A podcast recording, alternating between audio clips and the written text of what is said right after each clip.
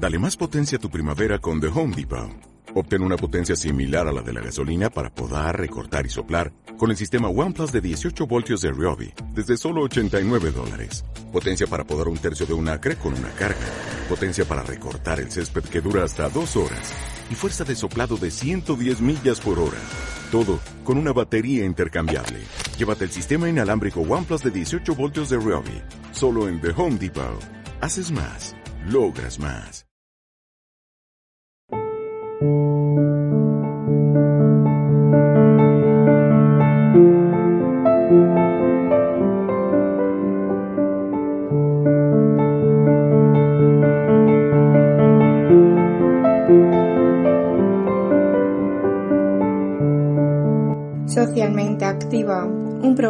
Presentado por Yolanda Chacón.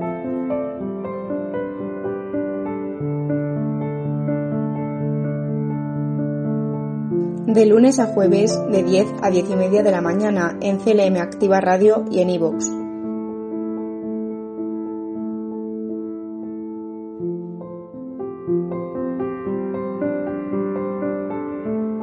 La actualidad social lo más relevante de los últimos días.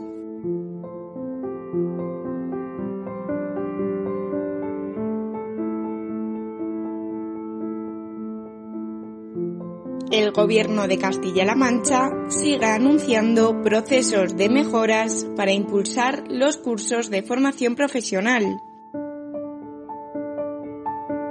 Por ello, Emiliano García Paje ha anunciado que se invertirán 12 millones de euros para material tecnológico e implantar nuevos ciclos y cursos de especialización.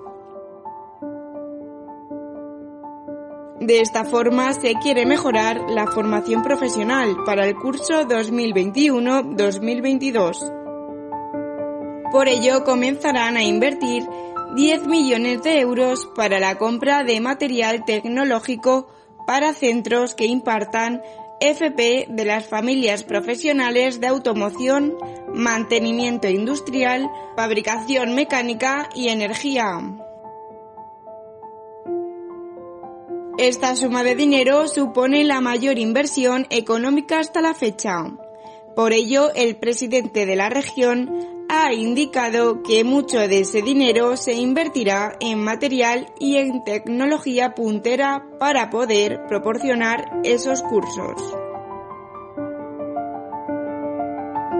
Con estas mejoras se podrán financiar hasta más de 1.500 alumnos y alumnas de la región, así como 28 centros de la comunidad autónoma.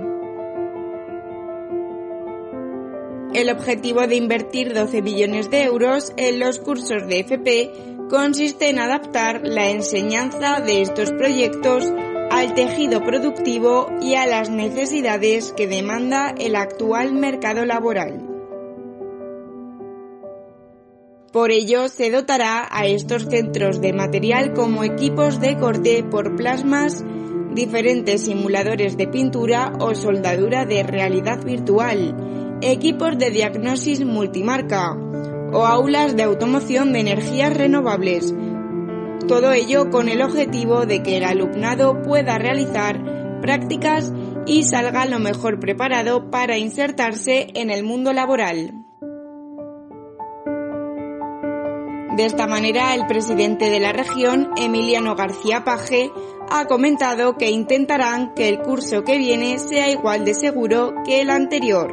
Mejor incluso porque va a haber mucha más población estudiantil vacunada. Asimismo, ha explicado que para el próximo curso el gobierno regional implantará 50 nuevos ciclos de FP, vinculados a sectores con alto grado de inserción laboral, como son los de la digitalización y la ciberseguridad, la informática y comunicaciones, sanidad y servicios asistenciales, medio ambiente o mantenimiento industrial. También ha dicho que el futuro está en mejorar la educación, pero muy particularmente algo que se ha hecho esperar en España y en buena parte de Europa, que es la FP. La formación profesional es el futuro del mercado laboral, ya que cuenta con un alto grado de empleabilidad y por ello supone una prioridad para el gobierno de la comunidad autónoma. Asimismo, el próximo curso se pondrán en marcha ocho nuevos cursos de especialización de FP en 17 centros castellano-manchegos para el alumnado que haya superado el grado medio o superior. Por otro lado, el presidente autonómico ha subrayado que es justo pensar que este año todo ha sido COVID, lo que ha llevado a un enorme gasto sanitario. También ha asegurado que le han dedicado el 90% de la atención y sobre todo de su obsesión. Por ello ha recordado que a lo largo de la pandemia han llegado a invertir 40 millones de euros en nueva tecnología de última generación, más que muchas veces sin COVID y sin ninguna urgencia. Desde el mes de marzo de 2020 se han llevado a cabo la renovación tecnológica más ambiciosa de la historia en el sistema sanitario público regional. Pues además de atender la demanda habitual, por otras patologías, los servicios de diagnósticos por la imagen ha jugado un papel fundamental en el manejo de pacientes con infección por COVID-19. No solo en el diagnóstico inicial, sino también en el análisis evolutivo de la afectación pulmonar de los pacientes, como ha indicado el presidente. Aun con la gran inversión que se ha hecho desde la comunidad autónoma en cuestión de sanidad, no se ha dejado de lado otras áreas fundamentales para la ciudadanía como es la educación. Por ello, el curso que viene se quiere hacer una de las mayores inversiones en formación profesional que se ha realizado hasta la fecha, para beneficiar tanto a los alumnos como a las empresas de la región, que podrán contar con expertos en diferentes materias y sectores laborales.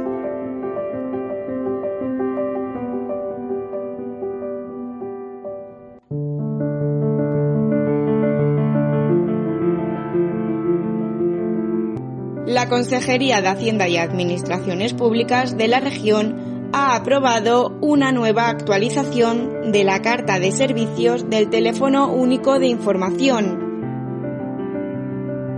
el número 012 para mejorar el servicio de calidad que se presta a los ciudadanos. El 012 ha supuesto una ayuda a los ciudadanos que han solicitado su servicio durante el primer semestre de este año 2021, con un total de más de 24.000 llamadas. Por meses, el número de llamadas atendidas por el teléfono único de información oscila entre los 3.500 del mes de enero y las 6.921 del mes de marzo, mes que es equiparable al 25% del total de llamadas atendidas en todo el primer semestre de 2019. El resto de llamadas se repartieron entre 4.679 en el mes de febrero, 4.417 en mayo y 4.099 en abril y por último 4.046 en el mes de junio. Respecto a los ámbitos atendidos en estas llamadas recibidas al teléfono único de información, destacan las relacionadas con sanidad, bienestar social, administración pública, empleo público en la Junta de Comunidades y educación. El teléfono 012 informa sobre los servicios que prestan las unidades de la Administración regional, también sobre los compromisos de calidad que se establecen en la atención a la población, de cómo y cuándo solicitarlos y de sus indicadores, cuyos resultados son públicos y sirven para comprobar su grado de cumplimiento. El teléfono único de información 012, que se puso en marcha por el gobierno regional en 1999, y con el objetivo era ofrecer información general sobre la estructura y competencias de la Administración de Castilla-La Mancha, así como datos de contacto de sus oficinas y centros. Además, el teléfono ofrece la posibilidad de presentar iniciativas, quejas y sugerencias sobre el funcionamiento de cualquier servicio de la Junta de Comunidades. Asimismo, facilita información más específica sobre convocatorias de subvenciones o de empleo de esta Administración. Desde el 012 se envía de forma gratuita a quien lo solicite cartas de servicios publicadas por el Gobierno de la Comunidad Autónoma, así como los documentos normalizados de instancia. Igualmente ofrece la opción de iniciar procedimientos evitando así desplazamientos y el acceso al servicio de alertas informativas. Además de toda la información que se ofrecía, con la nueva actualización de la Carta de Servicios publicada en el Diario Oficial de Castilla-La Mancha, podemos observar dos novedades. La primera novedad se trata de acelerar el servicio de cita previa a través de llamada telefónica para presentar documentación o para efectuar cualquier otro trámite que se realice a través de las oficinas de información y registro de la Junta de Comunidades de Castilla-La Mancha. La segunda novedad es que se ha reajustado el apartado Valores Objetivos, del anexo de indicadores en el sentido de aceptar un máximo de cuatro quejas como umbral de calidad respecto del servicio información general y específica sobre la administración de la Junta de Comunidades.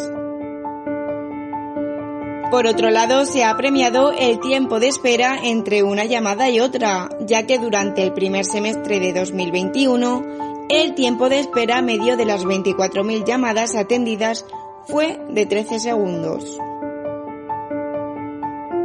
También los usuarios del Servicio de Teléfono Único de Información valoran a través de las encuestas de satisfacción una calificación de 4,72 sobre 5, así como un 4,92 respecto al trato recibido y un 4,53 en lo que respecta a la información facilitada. Este servicio también es analizado por AENOR, una entidad independiente que audita el cumplimiento de los compromisos de las cartas de servicio y que, tras la perceptiva revisión anual, viene revalidando su sello de calidad.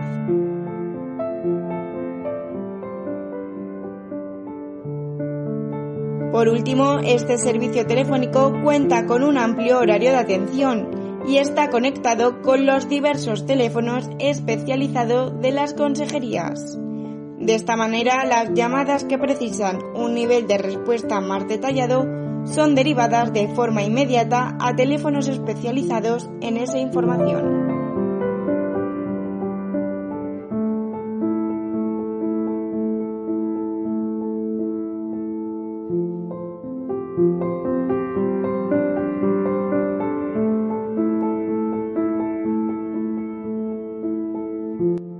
El Gobierno de Castilla-La Mancha publica unas nuevas medidas preventivas para centros residenciales, servicios y establecimientos de servicios sociales a través de la Consejería de Bienestar Social. De esta forma se pretende hacer frente a la crisis sanitaria ocasionada por el COVID-19. La consejera de Bienestar Social, Bárbara García Torrijano, ha explicado que era necesario publicar una nueva resolución de medidas para los centros sociosanitarios de la región, ya que bien es cierto que la vacunación está funcionando bien en Castilla-La Mancha y entre los mayores de la región. pero en las últimas semanas el Gobierno ha podido ver los resultados de los centros residenciales, un incremento de casos positivos dentro de las residencias, lo que les preocupa, como ha comentado la consejera. A esto se ha añadido que han reforzado la resolución vigente con varias medidas preventivas que creen va a funcionar bien para poder frenar esos casos positivos que se están dando en las últimas semanas. Por ello es necesario actualizar las normas de funcionamiento de las residencias de mayores con el objetivo de evitar casos de enfermedad hospitalizaciones y muerte entre las personas residentes y trabajadoras. Entre las nuevas medidas que recoge esta resolución, la consejera ha destacado tres de ellas, que son utilizar la mascarilla de forma obligatoria en interiores para todos los residentes, la segunda medida es limitar las visitas a dos días por semana, entendiendo que es necesario que las familias puedan ir a visitar a sus residentes. Y la tercera es realizar cribados masivos para evitar que cualquier caso positivo de personas asintomáticas se pueda colar dentro de las residencias. Otras medidas de nueva introducción en estos centros se refiere al personal de atención directa, para quienes se promueve la vacunación entre las nuevas incorporaciones o quien no tuviera administrada aún la pauta vacunal. Además de realizar pruebas de antígenos entre el personal de la residencia cada 7 o 14 días. Por último, estas medidas, junto con las que ya estaban establecidas, pretenden mantener una situación normalizada y segura en las residencias de mayores.